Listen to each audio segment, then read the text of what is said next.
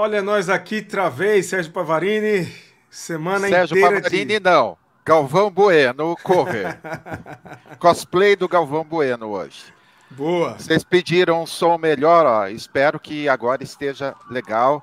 Não é Xing Ling, é, é Microsoft. Aqui o Will mandou um adiantamento do meu salário esse mês. Eu comprei esse, esse bagulho aqui. Vamos ver se dá certo agora. É isso aí, gente. Então sejam todos muito bem-vindos, muito bem-vindas. Para você que está vendo a gente ao vivo, aquele abraço. Para você que vai ouvir ou ouvir ou ver depois, aquele abraço também. Muito bom ter você por aí acompanhando a gente. Hoje, nossa 16 live, super live aqui do canal. Você sabe, para participar, envia sua participação por superchat aqui no chat e contribui. Hoje tem sorteio do livro do convidado, superchat acima de 10 reais, participa do sorteio e a gente vai anotando os nomes. O papo hoje promete, pode ter certeza. E por isso, trazer aqui para nossa live, nossa prosa, o convidado do, da noite, Pava. Apresente-o, por favor.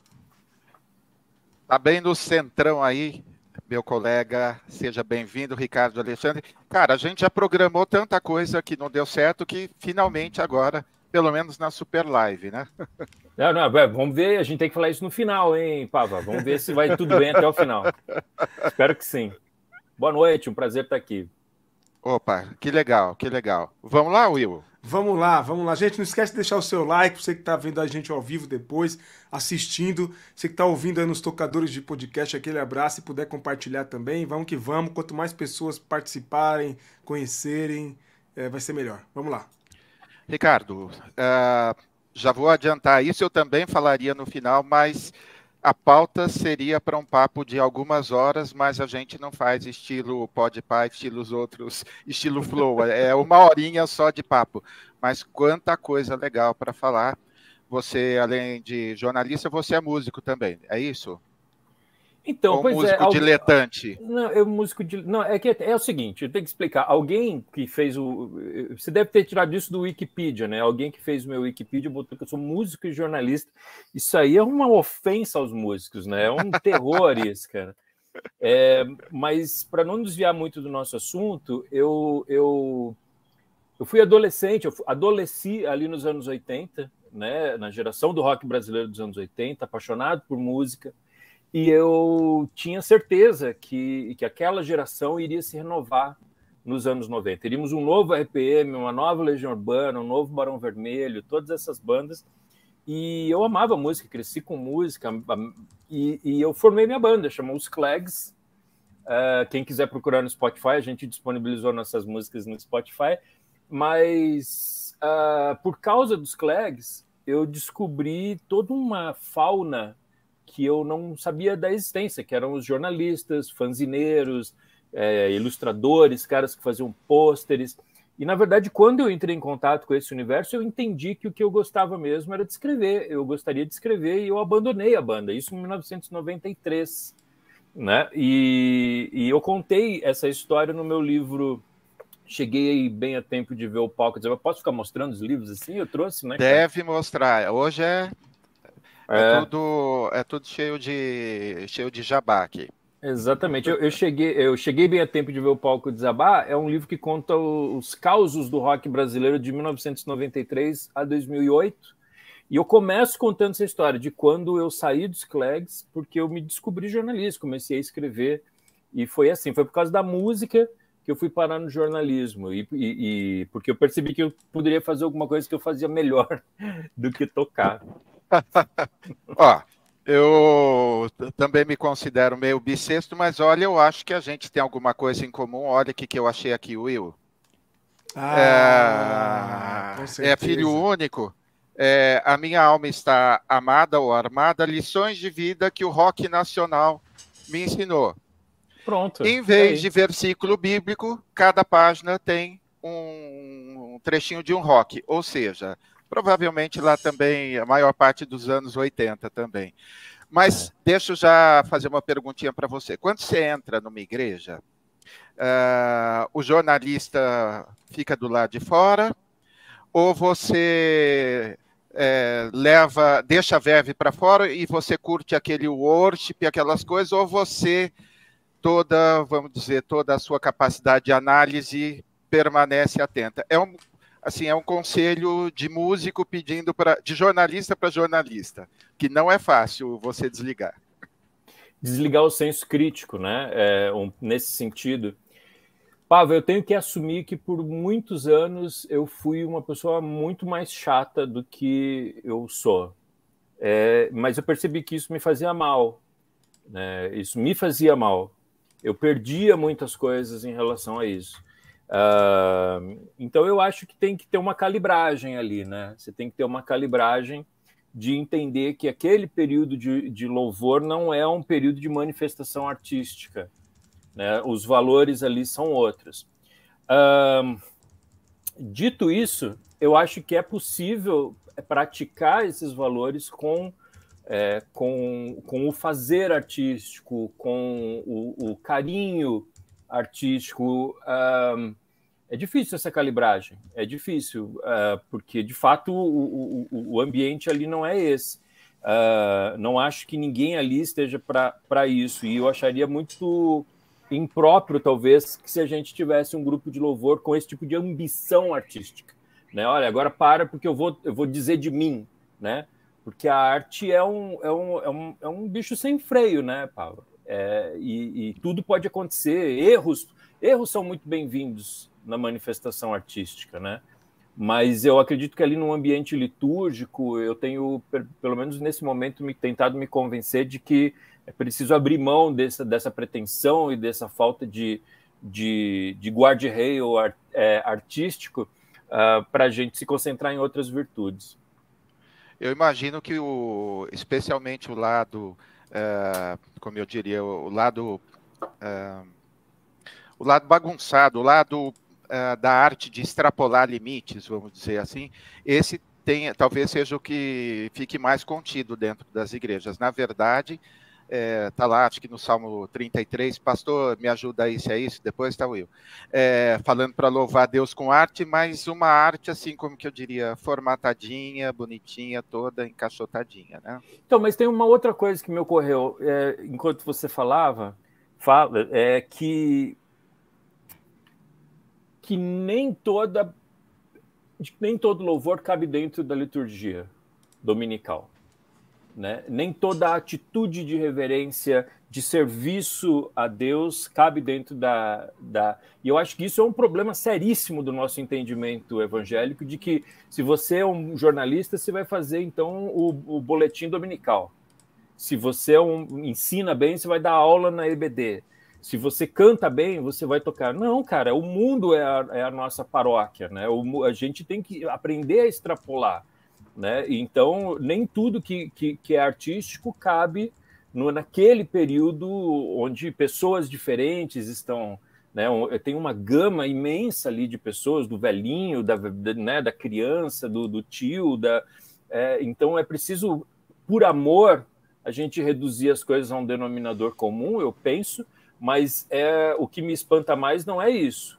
O que me espanta mais é o quão poucos cristãos estejam dispostos a fazer música, a criar, né, a, a, a, a, tá, a fazer filmes, a fazer roteiros, a estar tá na sociedade. Né? É, eu acho que esse, isso aí é o que me, que me chateia mais atualmente. Você falou que ao longo dos anos tem mudado, mas eu, claro que vou resgatar algumas coisas mais antigas aqui. Sempre fui desconfiado de qualquer coisa parecida com o que é conhecido como segmento gospel Nunca cogitei me alinhar com o segmento, nem como profissional, muito menos como consumidor. Sempre achei que a música evangélica era uma saída fácil para que artistas sem chance no mundo pop pudessem fazer sucesso. Essa avaliação de 10 anos atrás, 2013, permanece? Super, super permanece. é, quem são os grandes cristãos que estão na, né, na parada do Spotify? Né? Estão na parada gospel, né? No, no gueto gospel, no segmento gospel, que é um, um, lugar de cartas marcadas, né? A gente sabe o que a gente precisa falar, a gente sabe como a gente precisa se vestir, a gente sabe o que, uh, como a gente precisa se comportar, quais os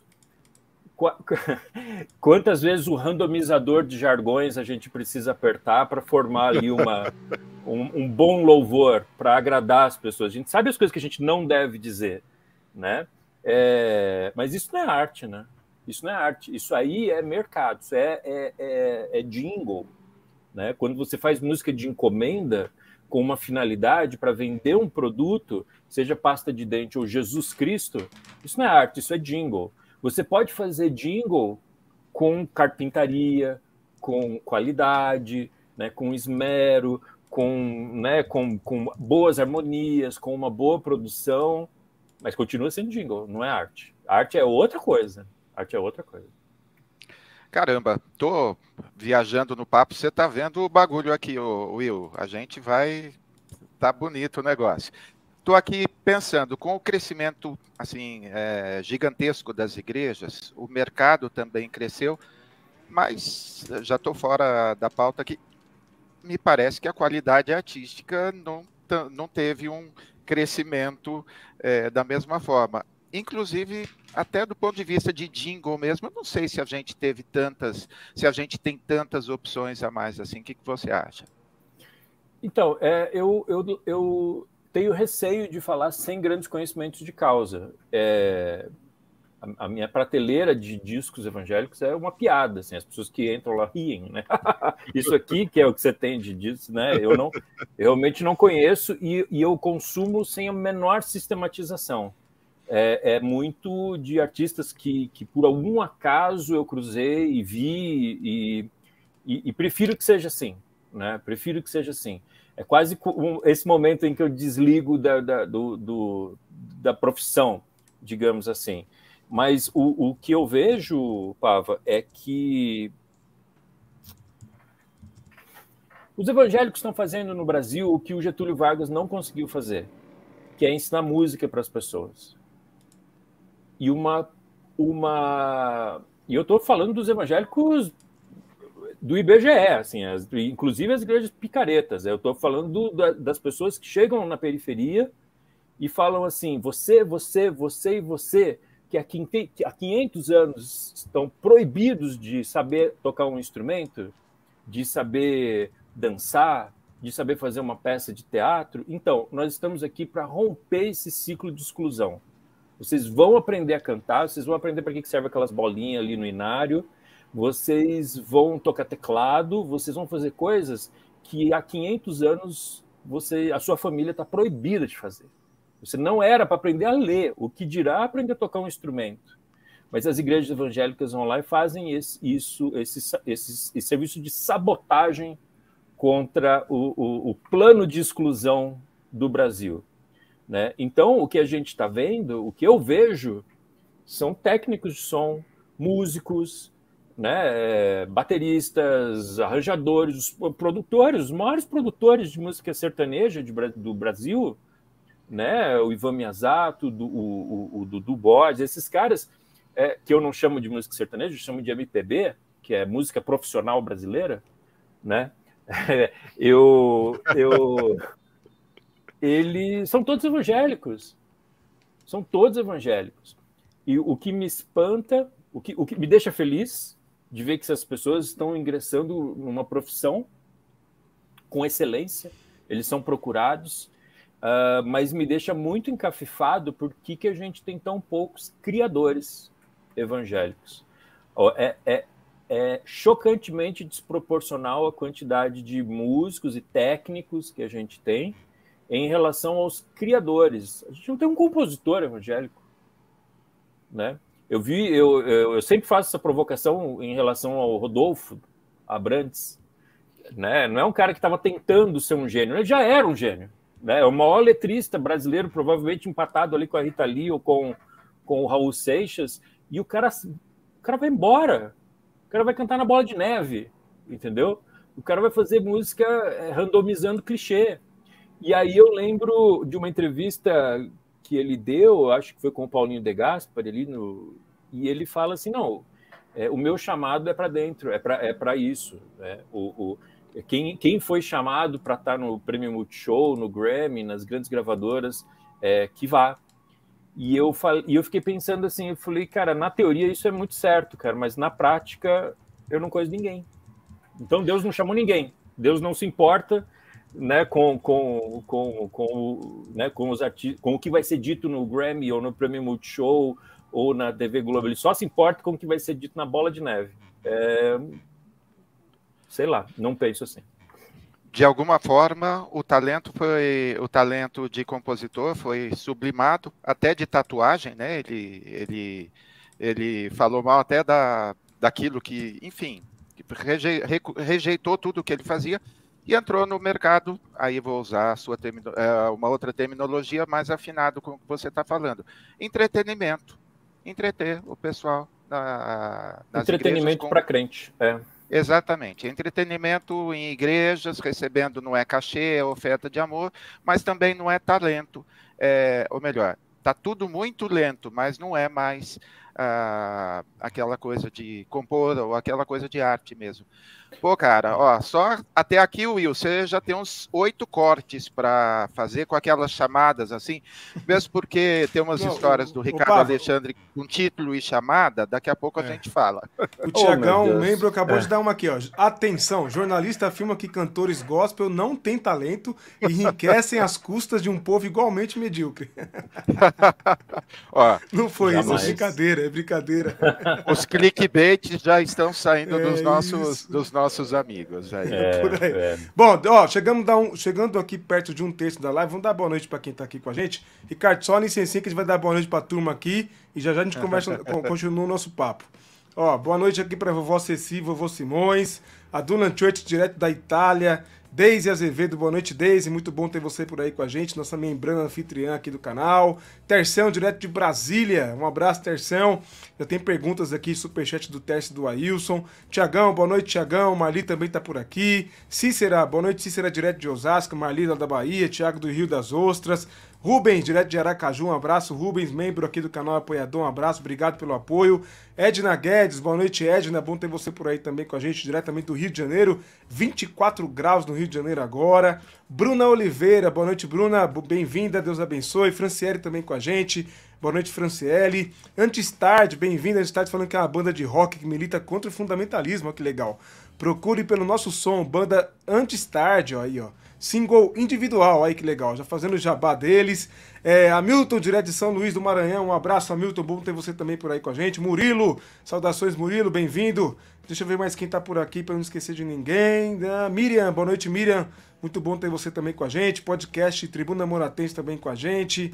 Ah, é isso. O Alisson também está aqui com a gente também. Um abraço, Alisson. Muito bem-vindo. Gente, não esqueça a participação de hoje através de Superchat. Contribuam e o superchat acima de 10 reais concorre ao livro que o Ricardo escreveu sobre, eu acho que... Política.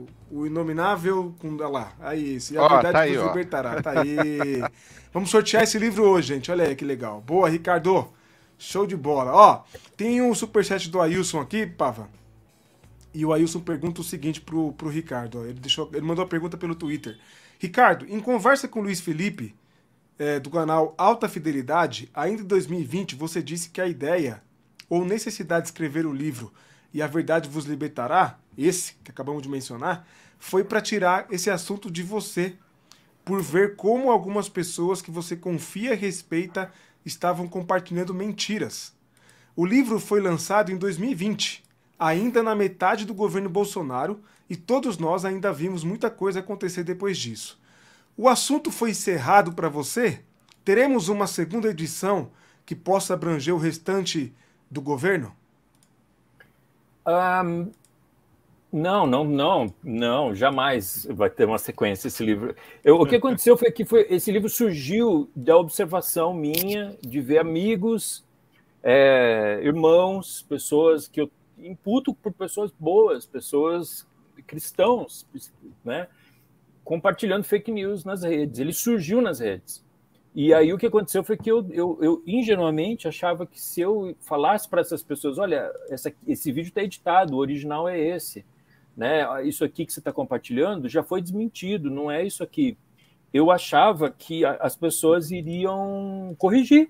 Falar, pô, gente, ó, desculpa aí, eu, eu, eu acreditei errado, tá errado. E as pessoas estavam me tirando para comunista quando eu fazia isso. As pessoas, pô, mas aí a Venezuela e o PT e o sei lá o quê. E eu comecei, e as pessoas não tiravam aquilo. Então, o ambiente em que esse livro surgiu foram as redes sociais. Eu comecei a fazer postagens sobre isso. Só que aí, de repente, eu falei, cara, eu ganho para escrever, né?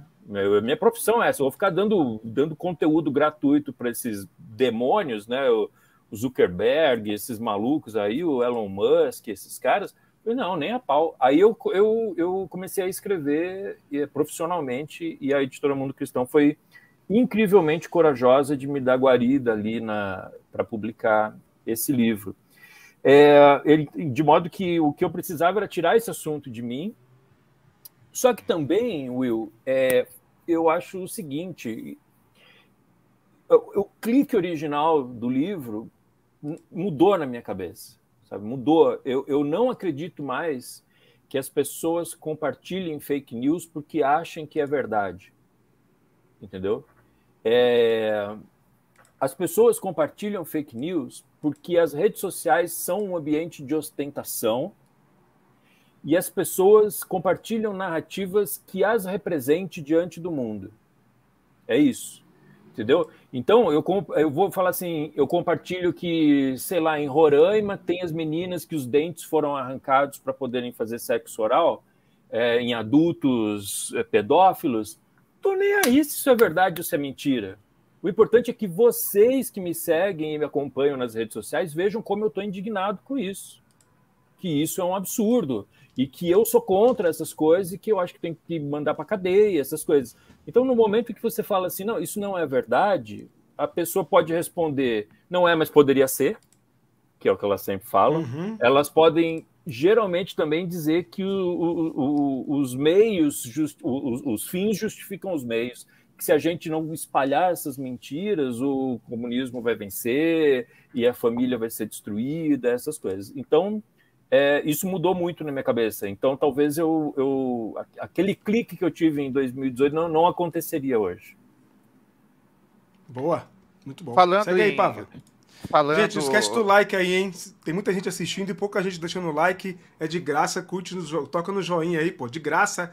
Vamos alimentar esse robozinho faminto do YouTube aí e assim ele entrega a gente para mais pessoas. Vai lá, Pablo. Vou, ó, vou fazer minha parte aqui, hein? Ó. Olha só, escalada da violência contra profissionais, jornalistas, tentativa de desmonte de instituições importantes, atentados à ordem democrática, propagação deliberada de desinformação são algumas marcas desses quatro anos de desgoverno eh, Bolsonaro. Quais os desafios nossos, como jornalistas, agora nessa nova fase?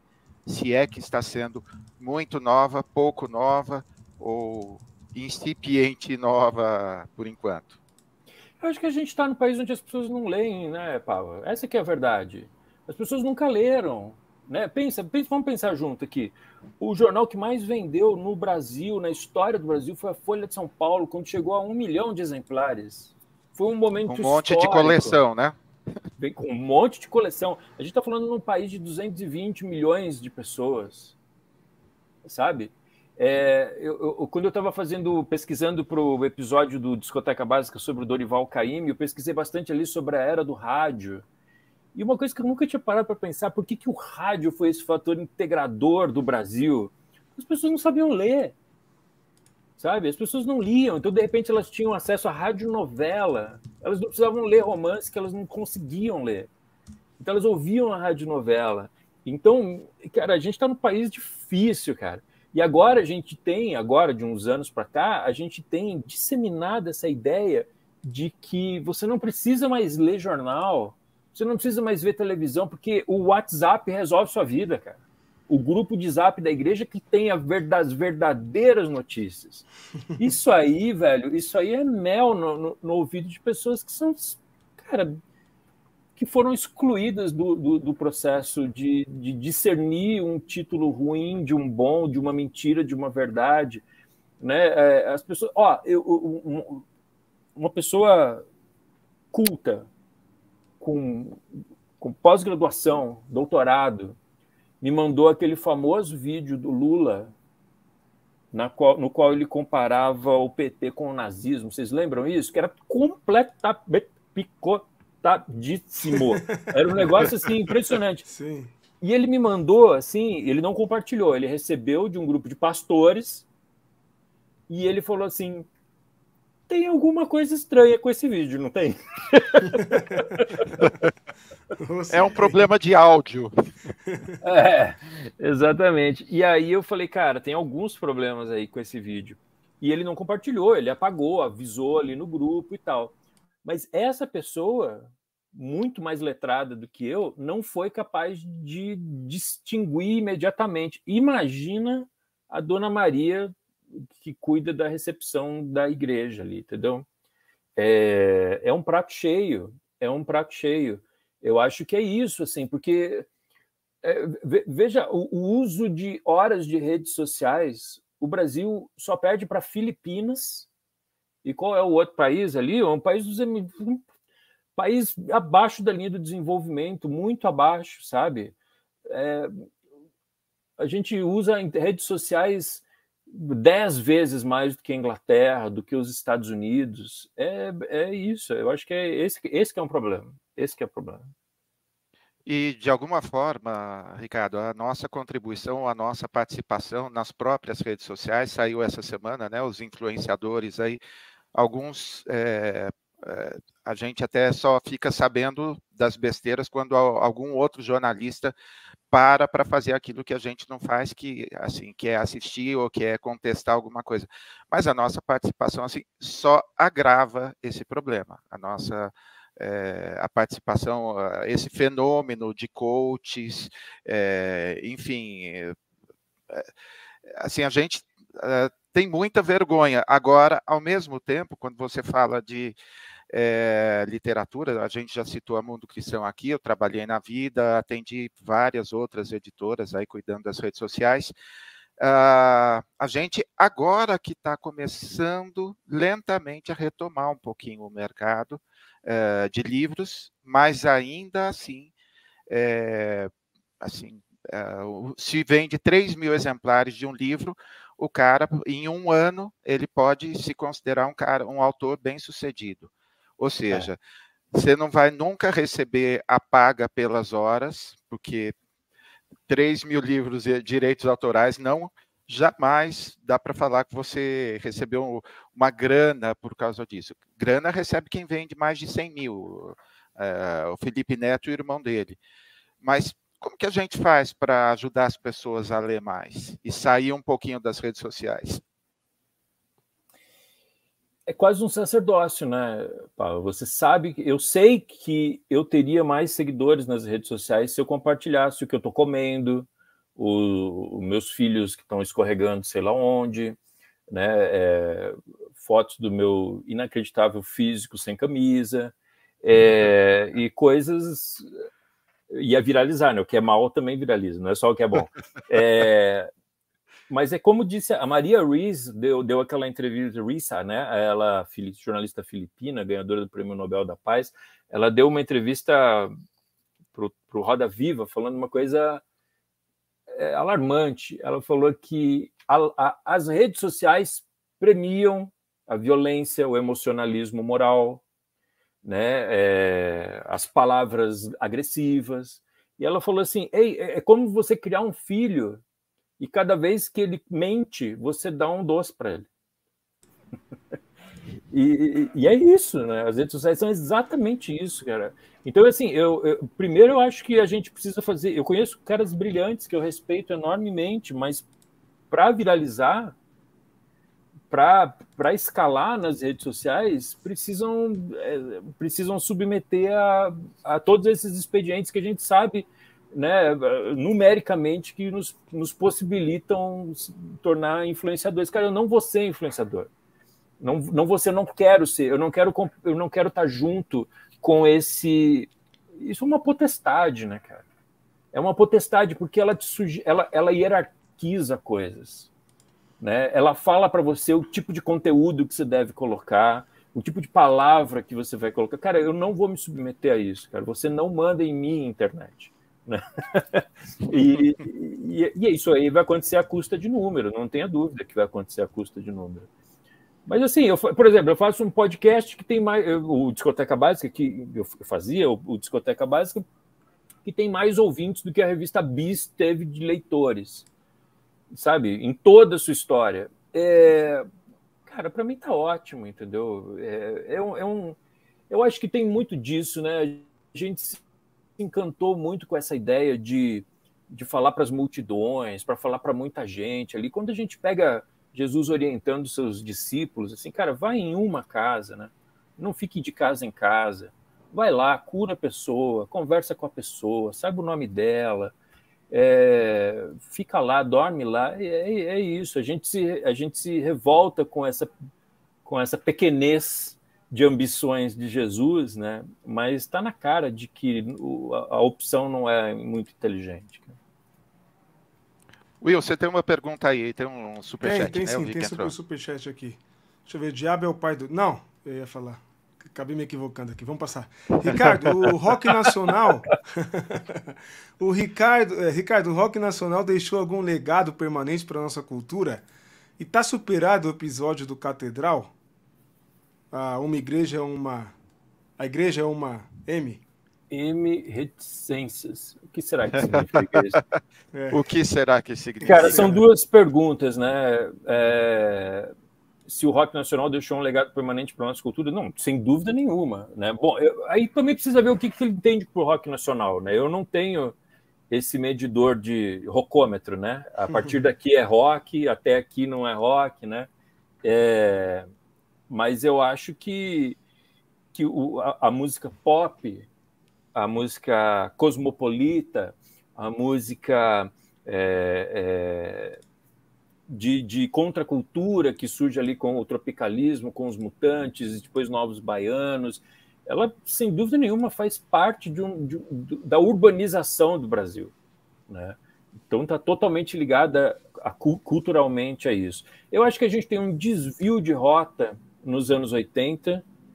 Olha só, coincidentemente, tem um livro aqui sobre o rock brasileiro dos anos 80, oh, Dias de Luta, o rock e o Brasil dos anos 80, recomendo fortemente a gente tem um desvio de rota ali, um parêntese no qual a gente fala: não, eu não quero saber do Zé Ramalho, eu não quero saber do Raul Seixas, eu não quero saber do Pepeu, eu quero saber do Duran Duran, eu quero saber do vestir sobretudo na Avenida Paulista, né? É, que é esse momento ali do, do, do, do rock, o RPM, né? Aquela coisa dos anos 80 ali e tal.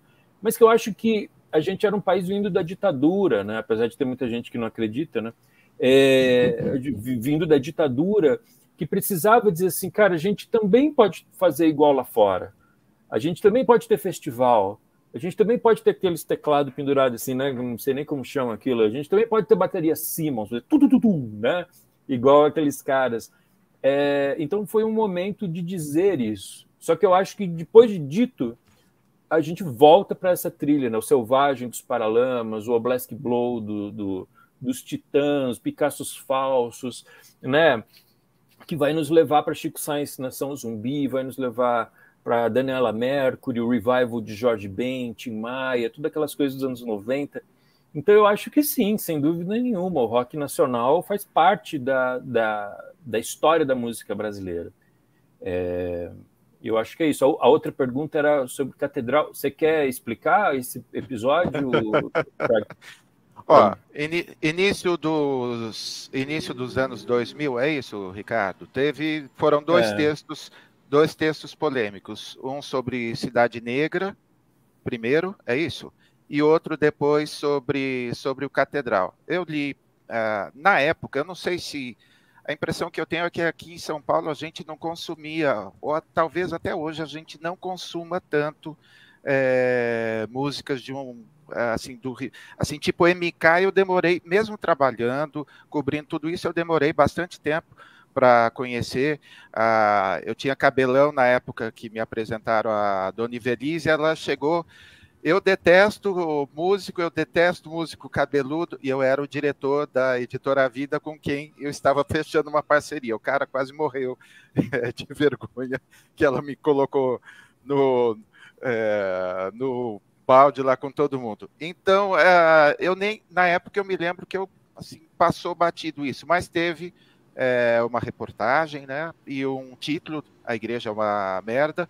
E depois você se reuniu com a própria banda, mas enfim, as respostas são com você. Teve tá. bastante polêmica, tanto que estão é. lembrando 20 anos depois, né? É, Tércio, é, se isso está superado. Não, não está superado. Eu acho que isso é, um, é uma. Eu tenho muita vergonha do que rolou. Eu tenho muita, muita vergonha do que eu fiz. Uh, eu acho que, que. Então, é uma coisa que eu preciso saber lidar. Uh, como a gente aprende a lidar com as coisas erradas que a gente fez. É, para explicar o que, que, aconteceu, foi o seguinte: o Catedral, acho que foi no ano 2000 mesmo. Essa, é, é, eu trabalhava na, na, usina do som, eu, eu era gerente de conteúdo, então eu tinha uma equipe por baixo de mim. E o repórter foi entrevistar o Catedral. Não era o primeiro disco deles para Warner, e ele não sabia o que, era o Catedral, é, era X, para ele era uma, uma banda, mas eu sabia que eles tinham uma história no, no, no meio evangélico e eles estavam com essa vontade de romper para o público secular, né? para dar esse passo em direção ao mercado secular. E eu conversei com esse repórter e eu pautei, eu contei exatamente isso. Eu falei, cara, eu acho que para a gente ter uma reportagem interessante ali, é, acho que o ponto é por que, que eles querem fazer esse, dar esse passo visto que todo o mercado está ruindo, o mercado evangélico é para onde as grandes gravadoras estão tá indo, é, é, onde as grandes gravadoras estão indo, é, por, que, que, por que, que eles estão nesse caminho oposto a isso? O que, que eles querem? Não é dinheiro, eu falei, é, o, é uma riqueza de outra grandeza, investiga isso. Né? E ele foi lá para conversar com eles e conversou. Ele voltou contando para mim que foi uma conversa super descontraída né, a ponto das, das pessoas fazerem piadas e, e, falarem coisas e tal. E no meio desse texto, é, e ele fez um texto para, na, na, cabeça dele, ajudar o catedral a, a, ser simpático com o público secular. E no meio do, do texto ali, eles estavam dizendo que uma banda evangélica ficar eternamente restrita ao universo das igrejas é uma merda. Né? É, era, era isso que eles diziam, era dentro desse contexto. E eu, o que, eu, eu como o, o, responsável por bolar os títulos, por bolar as chamadas, eu extraí essa frase, a igreja é uma merda, e coloquei na home da Usina do Som, que era o maior site de, é, de música, de cultura da América Latina, naquela época. E eu fiz o que, muitos anos depois, é, ficou conhecido como clickbait, uma chamada é, é, sensacionalista que se explica ali no meio. As pessoas vai ler tudo. Naquela época eu achava que a pessoa ia ler, e lá no quarto parágrafo ela ia entender o que, que significava aquele igreja é uma merda. E, e foi isso. E realmente as pessoas clicaram. Foi a reportagem mais, mais acessada da história da usina som, que na época já era o maior site. E isso foi uma confusão enorme, porque no dia seguinte, quando isso foi, começou a se espalhar o farisaísmo gospel, né? A, a, gravadora gospel deles emitiu um comunicado dizendo que não, porque eles renegaram a igreja de Jesus Cristo, então agora é, vamos tirar todos os discos deles de catálogo, e aí depois isso virou uma bola de neve é, enorme, assim a tal ponto que a gente chegou à conclusão que a coisa estava completamente fora de controle e a gente deu, tirou o site, a, a, reportagem do ar, e eu comecei a fazer uma, uma reportagem sobre o universo gospel. É, e eles foram muito legais de terem me recebido para fazer essa segunda reportagem, uh, só que eu saí da usina de som antes que isso fosse publicado. Eu saí da, da usina de som antes disso. E, só que isso é uma história triste, assim, cara, porque é, eu prejudiquei a banda, né? É, ou, ou, melhor, o que eu fiz rebateu num, num, universo que eu não conseguia prever e que isso prejudicou de fato essa banda. É, e a tal ponto que quando eu fiz esse livro, cheguei bem a tempo de ver o palco de Zabal, onde eu conto histórias da minha carreira, dos 15, dos 15 primeiros anos da minha carreira, eu abri um capítulo para contar isso sabe? Eu contei isso, contei o que eu fiz e assumi que eu tinha feito um, um erro, uma coisa que eu, que eu jurei para mim mesmo nunca mais recorrer a esse expediente, de fazer esse tipo de chamada. De, era aquilo que a gente estava falando agora há pouco. Eu prefiro perder leitores, perder é, ouvintes, perder é, números, se eu tiver que recorrer a esse tipo de coisa de novo. Uh, e eu achei que com esse texto eu pudesse abrir um, um, canal de diálogo ali com os caras e tudo, e mas não, eles fizeram um vídeo me detonando, assim, cara, um vídeo de uma hora é, falando, não, toda a verdade agora, esse canalha, sem vergonha e tal, pá, e, e como se eles tivessem descoberto o negócio, sabe? Tipo, não, cara, fui eu que fui eu que vinha público para dizer isso. É, não foi o repórter, e eles, insisti, eles insistem nesses 20 anos desde que isso aconteceu, de que essa frase foi inventada pelo repórter, né, de que eles não disseram isso. E, e isso torna esse diálogo completamente inviável. Assim, né? Eu lembro que o repórter Naquela época já eles fizeram um negócio na Manchete FM, eu acho que eram os dois conversando, e foi uma conversa super pacífica, onde eles chegaram a um acordo. O repórter falava assim: cara, não, não foi nesse sentido, tá tudo errado o que vocês estão fazendo com eles, não sei o quê. E aí tava, os caras estavam num amor total. Chegou nos últimos minutos, ele falou: então, como ele disse, ele inventou essa coisa. Ele falou: não, eu não inventei isso. E, e, e aí a, a, conversa fica inviável, entendeu? Porque não faz nenhum sentido isso. Eu confio totalmente no repórter, não vou citar o nome dele para não. Não sei se ele gostaria disso ou não, mas a, a culpa foi minha, entendeu?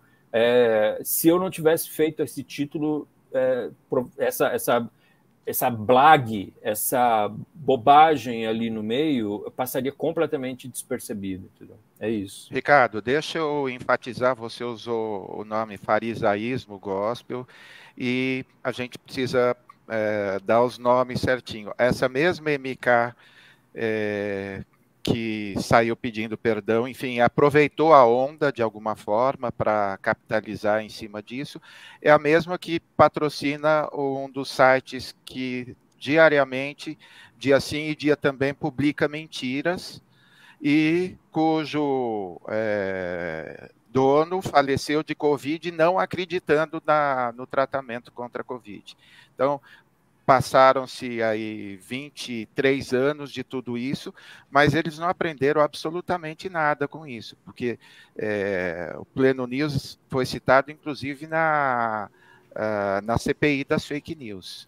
E dentro do coletivo Bereia, que é um grupo de jornalistas cristãos que apuram o que sai na chamada mídia cristã, é um dos sites que mais que continua publicando. Não é assim, é, como você disse sobre fake news, não é que eles pegam assim um lado da notícia. Não, não, é mentira mesmo, porque essa mentira representa.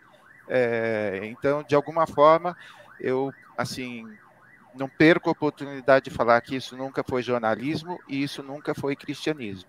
Então, Sim. alguém que capitalizou em cima de um furo, mas não, cara, é, não se condene por isso não. Na internet a gente aprende assim que um tweet dura duas horas. Daqui duas horas ninguém vai lembrar mais. Não então... foi o então caso, né? Porque estamos aqui 20, 20 anos, né? É, então. É, falando disso. Mas não só a, a, a, MK, tá? Eu lembro que me impressionou muito e eu percebi que a coisa estava fora de controle quando. Isso foi, acho que foi pro ar numa sexta-feira, talvez, ou uma quinta, e eu fui para a praia no final de semana. E aí, quando você vai para a praia, ouvindo rádio, você tem que ficar mudando de estação o tempo todo, porque as ondas vão, vão se esvaindo. E eu peguei duas rádios evangélicas no caminho, e as duas estavam repercutindo esse mesmo assunto, até chegar em Ubatuba, e com aquele tom absolutamente condenatório, porque a nossa diversão como evangélico é essa, né, cara? É a gente crescer claro. em santidade em cima do pecado do outro. Então, é, eu falei assim, cara, isso não era para estar tá acontecendo, entendeu? Isso não era para estar tá acontecendo. Aí o que, que eu disse no livro sobre Cidade Negra, só para não, não, não, ficar uma coisa solta assim. Quando eu escrevi esse texto, eu falei que eu já havia espezinhado outros artistas muito mais espezinhado do que o que eu havia feito com Catedral. Né? Foi uma coisa deliberada minha. Tipo, o título foi assim: bom, eles querem romper com o mundo evangélico, então vamos lá, né? vamos, vamos ver se eles querem mesmo. Esse foi o espírito por trás disso, entendeu? É, era um espezinhamento, que era uma coisa que se praticava ali num certo tipo de jornalismo cultural, musical, no qual eu fui bastante influenciado e com o qual eu espero ter rompido também.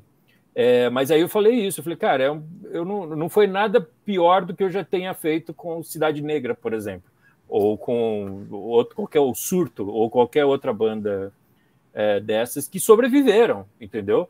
O Engenheiros do Havaí foi espezinhado a vida inteira, né? o Kiss né, foi espezinhado a vida inteira, e estão aí, né? Então, não, eles não precisam do jornalista para isso. No caso do Catedral, aconteceu esse, esse, essa, essa sucessão de absurdos, sabe? Começando pelo meu próprio absurdo. Ó, lembrando aí, você falando, comecei a me lembrar aí de. A gente tinha alguns jornalistas, eu não sei se era a década de 80, agora você vai saber melhor do que eu.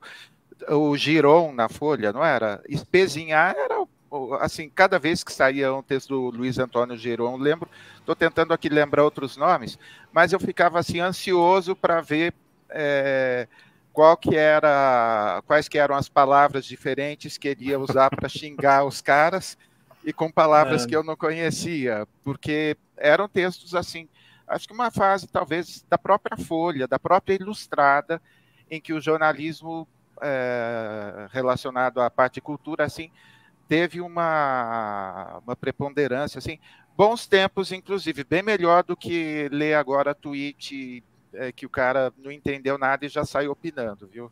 É, eu lembro de ter cruzado com o Rick Bonadil uma vez. Bonadil. E ele falou, e ele falou assim: ah, que saudade da época em que você falava mal de mim, né? Pelo menos a gente tinha alguma coisa para ler. eu falei, saudade nada, cara de pau. E esses caras lutaram para que acabasse a imprensa brasileira, né? E acabou, né, cara? Acabou.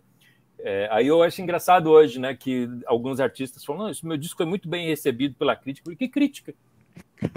Que crítica, cara? Tá maluco? Essa semana tem, eu não acompanhei direito ainda, mas está na nossa fila para entrevistar o pessoal do Candeeiro, é, lá do Nordeste. E um deles que parece que foi, não sei se em alguma coisa de afro tal, e passou a semana sendo cancelado. O seu texto, uh, na verdade, está sendo lembrado porque é, crente acho que é, instaurou o cancelamento antes dele existir. Até hoje, quando fala o nome Caio Fábio, tem gente que pensa em adultério. É, assim, Jesus perdoa, mas crente o pecado alheio ele vai lembrar bastante assim. É, não é só pecado, é não, é essa, é deslize né? mesmo, né? É, é, exatamente. E alguns tipos de deslize, né? É, sobre vaidade, por exemplo, é um pecado que não existe, né? É no, no, no léxico evangélico. O candeeiro é um cara, é um caso maravilhoso de, de cristãos que tentam que tentam fazer arte e se expor ao risco de fazer arte. É, e eu acho que a gente tem muita dificuldade com arte, porque a arte pressupõe o erro, pressupõe o risco, sabe? É, eu tava, eu acho que é, qualquer grande artista é, com seus grandes clássicos, você vai encontrar sementes daqueles grandes clássicos nos erros que eles cometeram, sabe? E quando você não pode experimentar, quando você não pode errar, quando você tem essa vigilância 24 horas em cima de você, você sempre vai optar por aquela água de salsicha, aquela, aquelas palavras que não vão causar é, né, nenhum melindre, né? Então é, é difícil, é difícil fazer arte. Aí sabe o que a gente se incomoda? A gente se incomoda com o filme da Barbie, entendeu? ai, porque o filme da Barbie, ou ai, porque a música. Eu falei, cara, cadê o roteirista evangélico? Cadê o filme legal do evangélico? Entendeu? Cadê o diretor evangélico? Cadê o artista evangélico? O, é, é impressionante isso, sabe? Porque a gente não, não a gente tem um ojeriza a arte e a gente e a gente reclama da, da influência que a arte exerce. Ora, vai fazer arte, crente entendeu? Vai, entendeu? vai fazer arte que comunique, que influencie, né? Uh, é uma coisa muito maluca isso, como a gente é covarde e como a gente reclama, sabe? É, eu acho muito maluco isso que, que o, o, os discípulos de Olavo de Carvalho eles rebatizaram o que eu cresci com o nome de soft power, né, que é a influência cultural da época da Guerra Fria, especialmente, virou marxismo cultural esse troço. Então, essa, né, ó, olha, as pessoas estão, eles estão influenciando culturalmente, cara, que absurdo. Eu falei, mano, vê o Walt Disney com as coisas, né? Vê o, qualquer filme de Hollywood, né? Eu, eu, eu, eu, tinha um, eu tinha um amigo que dizia assim, aquela cena de uma linda mulher em que ela entra na ela, ela, é, ela é maltratada numa loja, depois ela volta e gasta tudo né? ela consegue o cartão de crédito e mostra o seu valor gastando. Isso é o capitalismo cultural, né? entrando na cabeça da gente e a gente achando legal. Né? O nosso valor está naquilo que a gente adquire, naquilo que a gente compra. Né? E isso a gente nunca achou que era uma influência do, do, né, do mundo, do, do, da cultura, dos valores seculares, do, dos. Ah, vai lavar uma louça, né, cara? Pelo amor de Deus. Will, manda aí. Ricardo, o Ailson está pedindo para você falar sobre a lista dos 500 maiores discos uh. lá do que você Por um acaso eu tenho livro. um livro aqui, Will. Oh. É. Por um acaso, hein? Por acaso, aí, né? Esse livro aqui, ele, ele não está em livraria nenhuma. Ó, que beleza. Essa Bonito tiragem lindo, original aqui, ele só tá para vender no site do podcast Discoteca Básica, podcastdiscotecabásica.com/barra livro. É uma eleição que a gente fez com 162 jornalistas é, formadores de opinião, influenciadores, é, para chegar na lista dos. É uma eleição mesmo, dos 500 maiores álbuns brasileiros de todos os tempos. Sim, teve muita surpresa. Eu fiquei muito feliz de ver. De ver porque, assim, a lógica foi que a gente pediu 50 discos para cada um dos votantes. Então, os 10 primeiros a gente sabia que ia ser o Tropicália, né, o Clube da Esquina, aquelas coisas. Mas à medida que o cara ia botando lá o 42º, 43º, sempre tinha uma surpresa, sempre tinha um disco do Terno, da Ana Frango Elétrico, sempre tinha um disco ali do, do, do Scalene, do, né, do Sabotage. Então, eu recomendo para as pessoas verem o livro de trás para frente, vai ter grandes surpresas, assim, sabe? Otto, Cansei de Ser Sexy, aqui, ó. Renato Teixeira, Pena Branca e Chavantinho. Então tem muita surpresa. Eu fiquei muito feliz. É um livro, é um trabalho que eu me orgulho muito de ter organizado, não fui eu que escrevi, eu organizei esse livro. Muito bom. Tem mais superchat aqui, papo fluindo, que é uma beleza, como sempre. Gente, não esquece de deixar o like aí, que ajuda também a gente a alcançar mais pessoas. Ricardo, é, o Márcio manda aqui. Obrigado, Márcio, membro do canal e apoiando aqui com o superchat. Participe com o superchat aí, gente. Você acha que a igreja evangélica brasileira permanecerá contaminada pela ideologia, ideologia política da extrema-direita? Sinceramente, perdi a confiança na maioria das igrejas e na maioria dos pastores. Não, peraí, isso é uma coisa muito legal de falar. Eu acho que há uma ligação histórica tradicional entre a direita, o liberalismo e o evangelicalismo que chegou no Brasil. Eu acho que isso aí é uma coisa que a gente sempre viveu. Né? O, o Brasil foi, foi, foi, foi evangelizado pelo Bible Belt, entendeu? O, o, os, os missionários que chegaram ao Brasil vieram para o Brasil porque, porque eram fundamentalistas. Né? Porque os missionários do norte achavam que o Brasil já era um país cristianizado por causa dos católicos. Os, os, os missionários do sul sequer consideravam os católicos cristãos. então, pra, você vai vendo que não tinha como ser diferente. Só que o que a gente viu nos últimos anos, apesar disso, foi uma coisa completamente inédita, estarrecedora para mim. Né? Então eu acho o seguinte, Márcio, minha opinião, tá? Eu odeio essa coisa do eu acho, tento evitar ao máximo, mas como eu estou entre amigos, é... eu creio que vai ter muito líder é, barganhando likes, seguidores, com aproximação com a extrema direita. Isso é interessante para eles. Isso é interessante porque é, isso faz tem muito a ver com a, com a estratégia do medo, é, que sempre foi muito forte na igreja evangélica brasileira. É, vão, vão destruir tua família, vão tomar tua casa. Isso aí sempre existiu. O gafanhoto vai vir, sei lá o quê. Agora o gafanhoto é o comunismo, né, cara? Não é mais o gafanhoto. O gafanhoto, coitado, né? Tá dormindo o gafanhoto, já faz anos, né?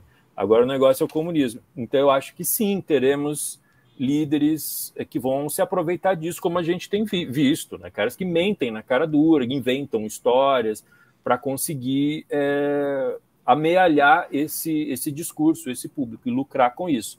Entretanto, eu acho que o, o esse grupo majoritário vai para onde o vento soprar, né? Isso é evidente, né? Esse, essa, esse, essa, esse aceno obsceno que o Lula fez à bancada evangélica agora, né? É, você acha que que caiu no colo do Edir Macedo, com a televisão dele, com as rádios dele, gráficas dele, que vão estar livres, muito provavelmente vão estar livres de impostos, é, esse cara vai mudar de lado na hora, né, cara? O comunismo vai ser enxotado do discurso dele. Então a gente vai ter isso, porque é isso aí, né? O Brasil é isso, quem pagou mais leva, né? Boa. Caracoles. Ricardo, deixa eu, deixa eu perguntar uma coisa. Uh, normalmente a gente, é, sendo músico ou não, você, aquilo que você ouve acaba transformando o seu ouvido, a sua cultura, a sua formação. No caso dos músicos uh, cristãos, a gente uh, não surpreendeu ninguém que, assim, todos os discursos, inclusive da maior parte dos, dos compositores, todos eles eivados de clichês que você já citou aí de extrema direita, fundamentalistas. Uh, cara, tá chegando agora o moleque que é tá querendo ler ou ouvir uh, gente que vale a pena. Quem você recomenda para quem assim não quer uh, mais do que eh, isso virou, né? Porque todo mundo falou que na década de 70, Vencedores por Cristo, Sérgio Pimenta, não sei quem, queria virar da mesma forma que você falou de uma expectativa frustrada é, do rock nacional, do que se sucederia depois. E, na verdade, a gente vem tendo uma sucessão de desastres é, do ponto de vista artístico. Para quem está começando agora, ele deve fazer o quê? Revisitar os clássicos, ele deve ouvir menos e ler mais, quem que eu você recomenda? Pro... Eu queria propor uma chave é, que tem a ver com esse título malandro que vocês fizeram, Se o Diabo é o Pai do Rock.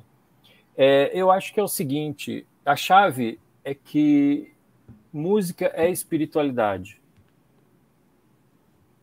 No sentido de que arte é imaterialidade. Os valores artísticos são imateriais um hamster consegue distinguir entre uma pilha de semente de girassol grande e uma pilha de semente de girassol pequena, tanto quanto a Anitta consegue distinguir entre um milhão de seguidores e 10 mil seguidores. O que é quantificável, que são dados de mercado, é a anti-arte. Então, o que eu, como jornalista, passo a vida dizendo para as pessoas é há valores artísticos, há valores transcendentes, há valores não quantificáveis, não mensuráveis, que não cabem no Excel. Esse artista vendeu menos do que aquele, mas esse aqui tem valores, tem história, tem substância, tem, tem causa. Por que, que é por que a gente chora quando a gente vai no show dos Titãs e ver o Branco Melo cantando. Não seria mais legal botar um playback com a voz dele 100% como era dos anos 80? Não, não seria. Porque a perfeição, o quantificável, aquilo que funciona no, no, no Pro Tools ali, não é disso que a gente está falando. A gente está falando de arte, a gente está falando de manifestação. E nesse sentido é 100% espiritual. Então, o que eu diria para alguém que está começando é olhe para o não quantificável, olhe para o não mensurável, olhe para aquilo que aponta para um caminho de diálogo para que há realidades que você não contém no Excel. Seja, e aí esse é o filtro que a gente usa para tudo, entendeu? Seja para os Beatles ou seja para o Sérgio Pimenta, seja para o Rebanhão ou seja para os Birds, ou para o, sabe, para o Nirvana, né? É, eu acho que assim, agora, quando você quer domar a arte, não, você não pode fazer isso. Ah, essa palavra você não pode usar. Isso aí que você está falando, hum, é, aí você está domesticando a arte, você está transformando uma coisa que é transcendente numa coisa pedestre, numa coisa pequena, numa coisa é, não artística. Né? Então, o que eu recomendaria para essas pessoas é buscar esse, essas virtudes é, para fazer música, é, porque tem muita música para ser feita ainda, não tenha dúvida quanto a isso. Especialmente nesse mundo onde você baixa os plugins e as músicas estão cada vez mais iguais, as batidas estão cada vez mais iguais, as, as distorções estão cada vez mais parecidas, né? Aquele documentário maravilhoso do Rick Rubin entrevistando Paul McCartney que tem no Star Plus é uma coisa que ele, onde ele explica como é que ele fez os efeitos dos Beatles ali, cara, tudo na base de, de reprocessar os, os amplificadores, aquelas coisas. Cara, isso é artístico, sabe? Isso é lindo. Isso aí é a prova de que existe algo mais, entendeu? E eu acho que é para isso que a gente tem que apontar o tempo todo. Lindo, Boa. lindo. Muito lindo, muito lindo. Amém. Cabe um amém aqui. Vamos lá. É, a, Marli, a Marli manda aqui para você. Obrigado, Marli, pelo superchat. Ricardo, você entende que quando um cantor ou banda decide furar a bolha e alcançar outros públicos além do evangélico, inclusive com shows, costuma ser discriminado e até rejeitado pelos evangélicos? Eu entendo que sim, porque a gente adora fazer tiro ao alvo nas igrejas, né? É nossa grande diversão. A gente estava falando sobre isso. Como é que as pessoas vão ver que eu sou santo se eu não ficar criticando os pecadores? Ora, é isso, né? Só que eu acho que essa limitação de público é anticristã, né? Eu acho que é anticristã, mas está lá na parábola da ovelha perdida, né? Vamos aqui fazer uma teologiazinha básica. É um problema que estava lá desde aquela época. As pessoas queriam que Jesus ficasse com as 99 ovelhas.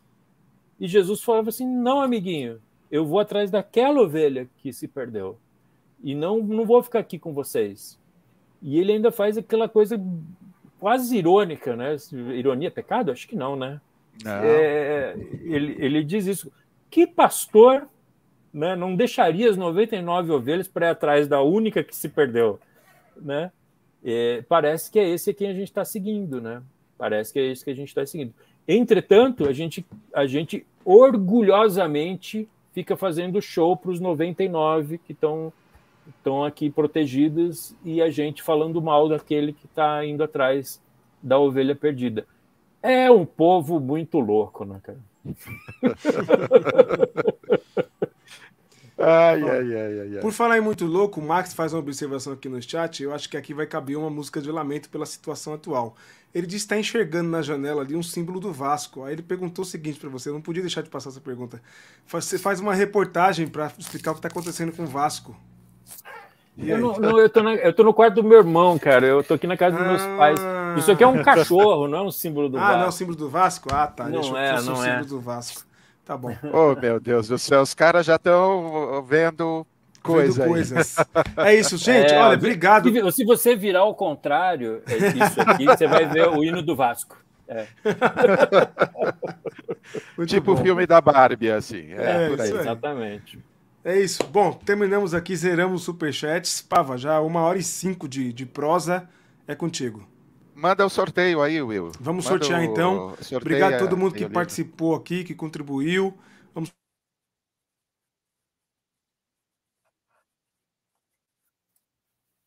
Boa sorte para vocês aí. Tá, a Figa um fundo musical agora, hein? É isso aí. Ah, Ailson ah, ganhou. Ailson. Boa, Ailson. Aí, ó.